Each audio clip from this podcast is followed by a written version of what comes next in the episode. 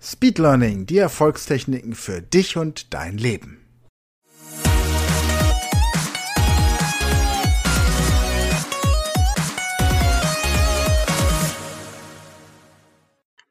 So, hallo und herzlich willkommen zur dritten Folge der dritten Staffel zum Englischlernen in zehn Wochen.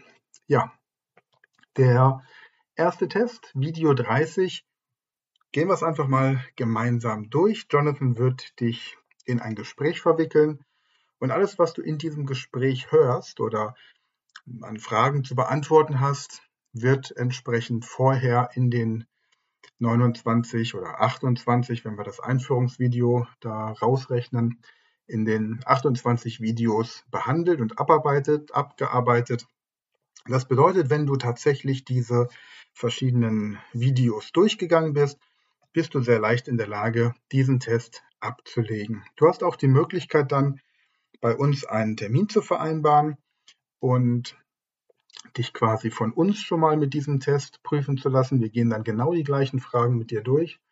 Und ansonsten natürlich nach dem 100. Video der Abschlusstest für dieses Avatar-Training. Aber gucken wir es uns doch einfach mal gemeinsam an dieser Stelle an. Ich werde jetzt einfach den Dialog, die Konversation mit Jonathan entsprechend führen. Hello. Today I have the first test for you. Let's just have a conversation to check what you have already learned from the exercises so far. Okay, If you need more time for the answers, pause this video for a moment. okay, also er hat gesagt, wenn ich mehr Zeit brauche für die Antwort, dann soll ich kurz dieses Video anhalten. Ansonsten unterhalten wir uns jetzt einfach ein bisschen. Are you ready? Yes, I'm ready. Then here we go. Okay. Hello, my name is Jonathan. Hello. What is your Hello, name? Jonathan. My name is Sven. Nice to meet you. Nice to meet you. How are you? I'm fine, thank you. How are you? I'm fine, too. Thank you. Where are you from? Well, I'm from Germany, close to Frankfurt. I've never been there, unfortunately. I'm hungry.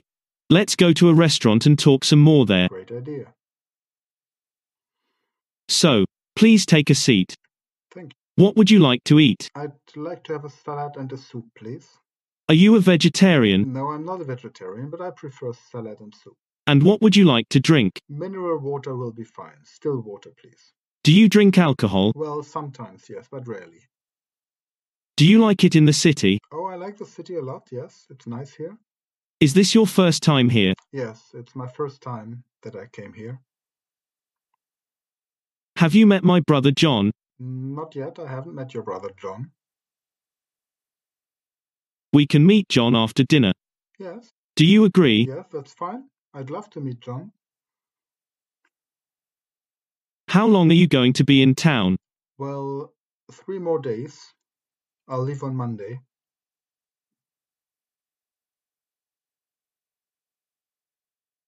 What else do you want to do while you're here in town? Um, actually, I was thinking of of visiting a nice museum and doing some shopping in the city center, maybe. If you have time, you can. That's great. Why don't you tell me a bit more about yourself? Well, Are you married? well, yes, I'm married. I'm married. Do you have children? Yes, I have two children. I have two wonderful boys. I have been married for 13 years and have two children. Fine. My daughter is called Sarah and is 10 years old. My son is called Stephen and will start school this year. Perfect. What do you do for a living? Well, I'm running a small company.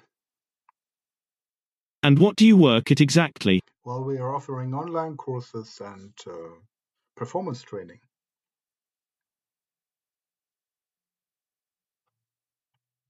I see. What does a normal day look like for you then? Well, I wake up in the morning, I have breakfast, I enjoy the day, and I check where we can find new authors for our courses. That's very interesting. I would like to know a bit more about it. Why don't you tell us what you did last week, for example?